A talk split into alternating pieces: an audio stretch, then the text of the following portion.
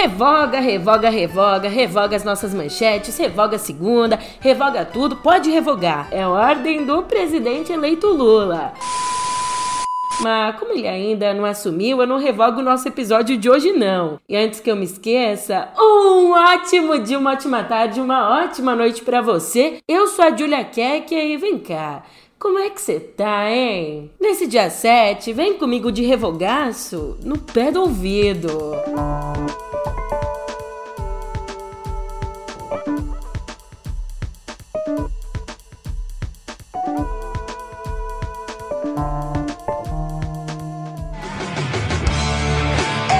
Revogar.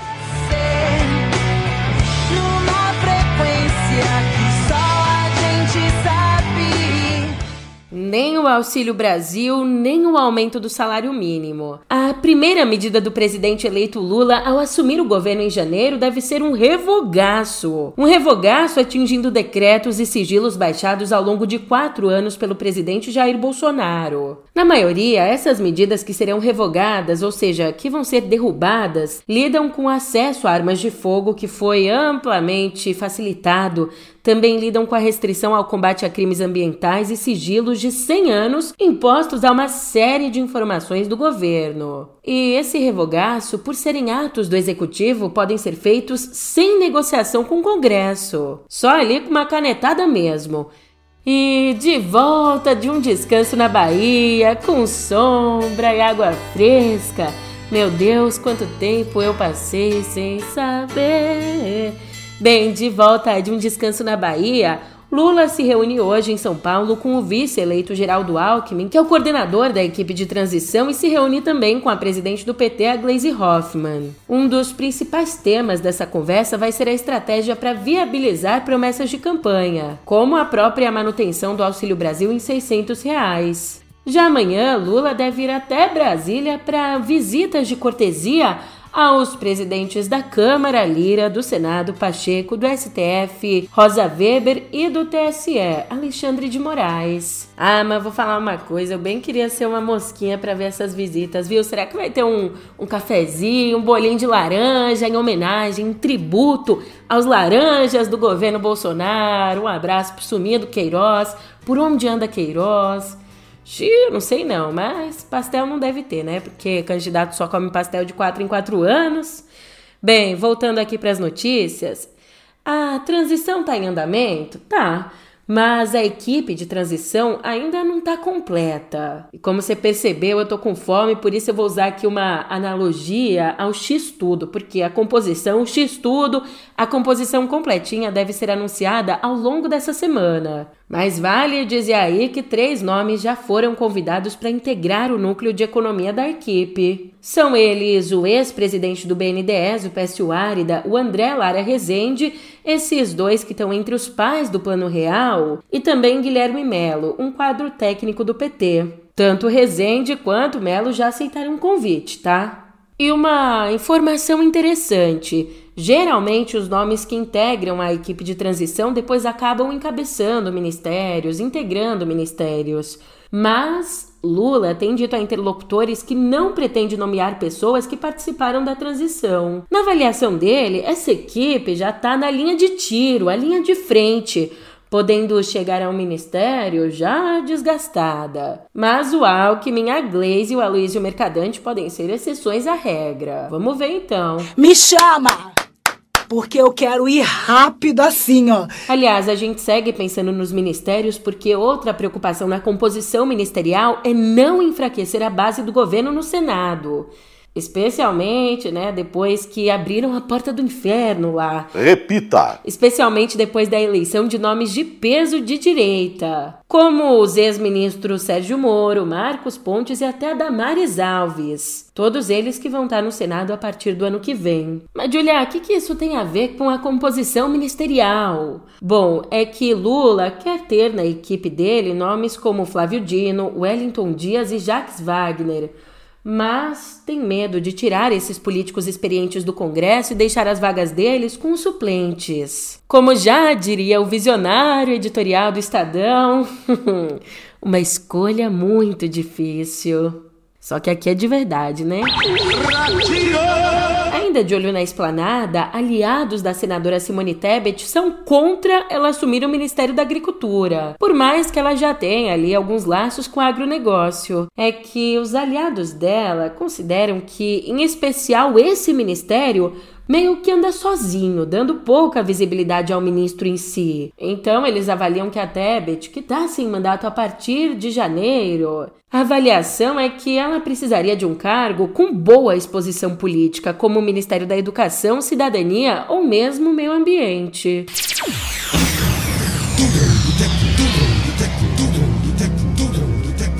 E já avançando no tempo, chegando ao próximo governo, presta atenção nesse nó aqui.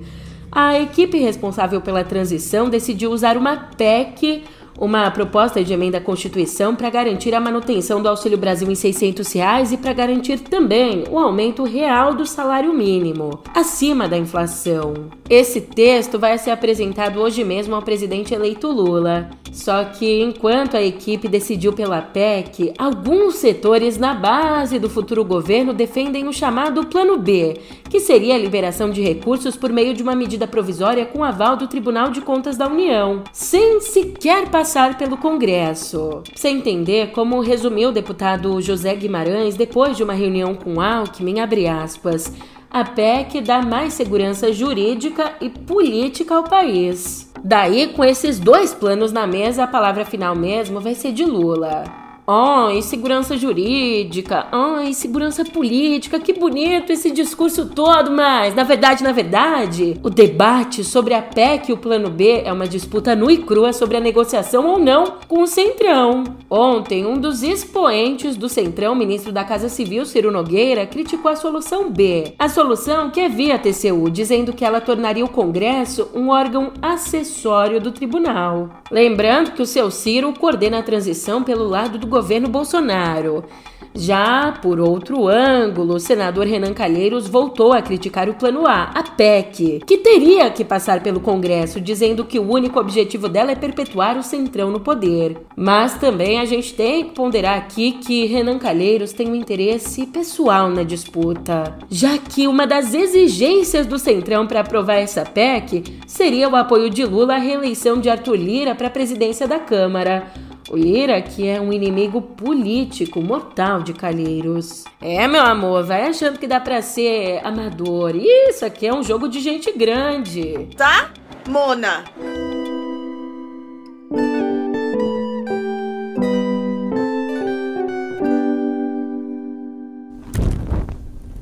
Um relatório da Organização das Nações Unidas, mais conhecida como ONU, um relatório que foi divulgado nesse domingo, aponta que os últimos oito anos estão caminhando para serem os oito anos mais quentes já registrados. O estudo, que é da Organização Meteorológica Mundial, uma agência da ONU, Ainda indica que as ondas de calor extremo, secas e inundações afetaram milhões de pessoas e custaram bilhões de dólares só nesse ano. E todos esses dados que eu tô falando aqui foram anunciados na abertura da COP27, o evento que reúne governos de mais de 200 países para discutir ações efetivas para conter o aumento da temperatura global e as mudanças climáticas. Dessa vez, os encontros acontecem em Sharm el-Sheikh, no Egito, até o dia 18 de novembro. Mas, Julia, e a participação do Brasil na COP? Então, a APIB, a Articulação dos Povos Indígenas do Brasil, está coordenando uma delegação de lideranças indígenas que vão participar da COP para debater sobre a importância das demarcações de terra. Esse tema foi escolhido pela APIB porque o grupo considera esse um ponto fundamental para enfrentar a crise climática. E quem também deve marcar a presença no evento é o presidente eleito Lula, que aceitou o convite do presidente egípcio Abdel Fattah al-Sisi. E passando de Lula, o presidente eleito, para o atual presidente, o presidente que ainda está em exercício, um cálculo feito pelo Observatório da Alimentação Escolar e também pela FIAM Brasil Olha, esse cálculo revelou uma perda de 1 bilhão e 400 milhões de reais aos estados, gerada pelo veto de Bolsonaro ao Programa Nacional de Alimentação Escolar. É que, sem o reajuste aprovado pelo Congresso na Lei de Diretrizes Orçamentárias do próximo ano, um reajuste que ia repor as perdas inflacionárias desde 2017, Sem ele, os estados mais afetados serão São Paulo, que vai deixar de receber 247 milhões e 400 mil reais, também Minas, que perderá 123 milhões e 600 mil, e a Bahia, com prejuízo de 89 milhões. Ou seja, a gente está falando aqui de um prejuízo que não é financeiro, um prejuízo que eu, você, nós não vamos sentir no bolso. Quem vai sentir é o estômago das crianças que estão na escola sem ter uma comida digna para comer. E aqui em Viver, por fim, eu te conto que a física tá de luto, uma despedida. O Brasil perdeu nesse sábado um dos maiores nomes da física no país. Morreu no Rio de Janeiro aos 90 anos o professor emérito da UFRJ, Hersch Moisés Nussensweig. Referência no campo da ótica, o físico foi reconhecido ao longo da carreira com honrarias como o Prêmio Max Born em 1986, também a Gran Cruz da Ordem Nacional do Mérito Científico e o Prêmio Jabuti esses dois últimos em 99. Além disso, ele também foi membro da Academia Brasileira de Ciências, da Academia Mundial de Ciências e da Sociedade Americana de Física, além de fundar a Academia de Ciências da América Latina.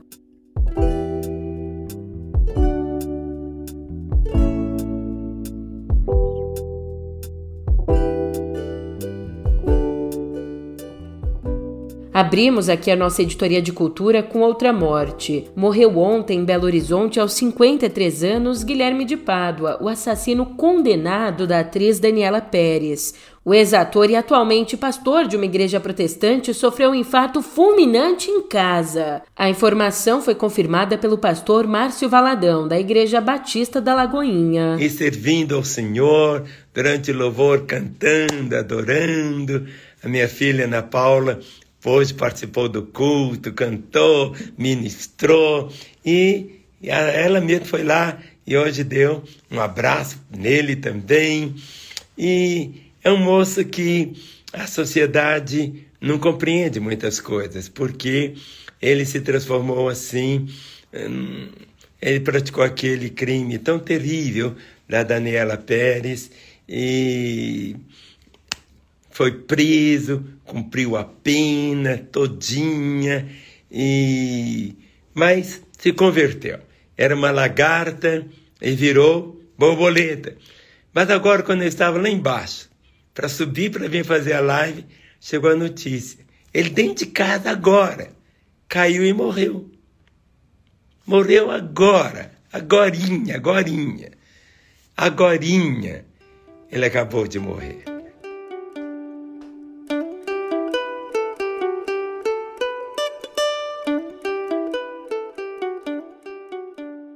E aqui, aqui vai um respiro, um alívio para quem produz cultura. A ministra do Supremo, Carmen Lúcia, suspendeu os efeitos da medida provisória editada por Bolsonaro que abria caminho para adiar o pagamento de auxílios ao setor cultural previstos nas leis Paulo Gustavo II e Aldir Blanc. Você entendeu? Originalmente, né, do jeitinho que foi aprovado pelo Congresso, os recursos da Paulo Gustavo II seriam liberados já esse ano. Agora, a verba da Aldir Blanc sairia no ano que vem. Mas o Bolsonaro foi lá e editou uma MP que jogou as liberações de verba para 2023 e 2024. Então, a excelentíssima senhora dona Carmen Lúcia considerou a medida de Bolsonaro inconstitucional por representar, na prática, um veto às leis criadas para mitigar os efeitos da pandemia.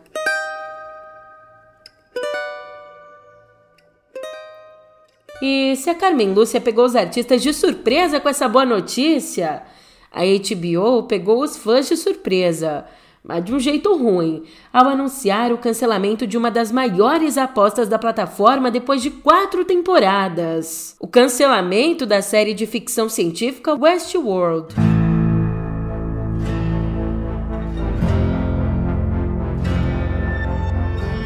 Livremente baseada num filme de 73, a trama trouxe, nas duas primeiras temporadas, a história de uma rebelião de robôs num parque temático ambientado no Velho Oeste. Com um elenco de primeira linha, encabeçado por Anthony Hopkins, roteiro e efeitos especiais excelentes e o padrão HBO de nudez e violência, você pode imaginar, né? O sucesso foi imediato. Mas os problemas mesmo começaram ali na terceira temporada, ambientada num mundo real futurista. E aqui, o custo da série foi inversamente proporcional à audiência, com a quarta temporada tendo só um terço do público que acompanhou a primeira. E bem que os produtores queriam uma quinta temporada para amarrar a narrativa, mas a HBO considerou que o arco já estava concluído. Pelo menos o arco de dinheiro, né? e o que também já estava concluído, mas não estava tão concluído assim em 2003, a revista americana Rolling Stone lançou uma lista com os 500 melhores álbuns de todos os tempos, encabeçada por nada mais nada menos que Sgt. Pepper's Lonely Hearts Club Band dos Beatles.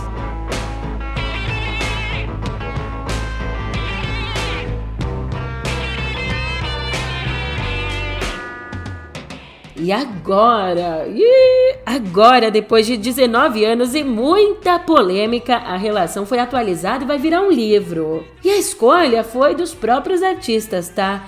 A pedido da revista, 500 personalidades do mundo da música indicaram seus 50 discos favoritos, o que resultou em 4 mil álbuns, que por sua vez foram ponderados numa tabela para a gente chegar aos 500 melhores. E ainda em tempo, já para te dar um spoilerzinho aqui, Sgt. Peppers foi desbancado do topo por Abbey Road, também dos Beatles. Eu não queria falar nada não, mas que comece a treta.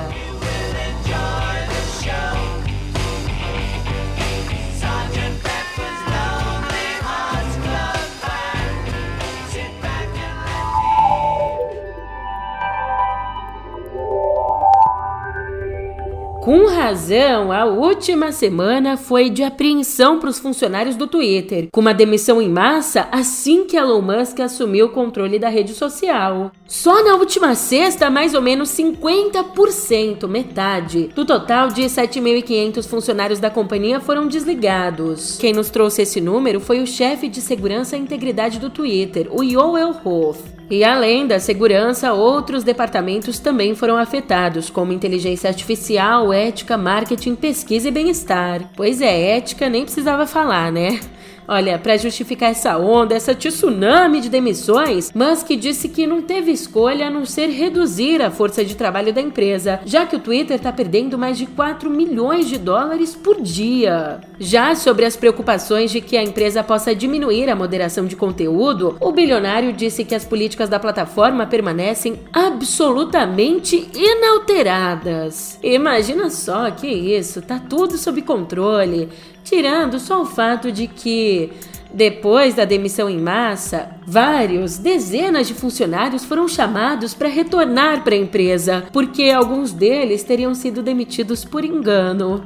É. Ainda falando do Twitter, a rede também confirmou os planos de permitir que usuários comprem o status de conta verificada na plataforma. O recurso vai ficar disponível em alguns países por R$ 7,99 por mês, em dólares, tá? Para usuários que assinarem o Twitter Blue. E eu tô te falando, meu amigo, a bruxa tá solta mesmo.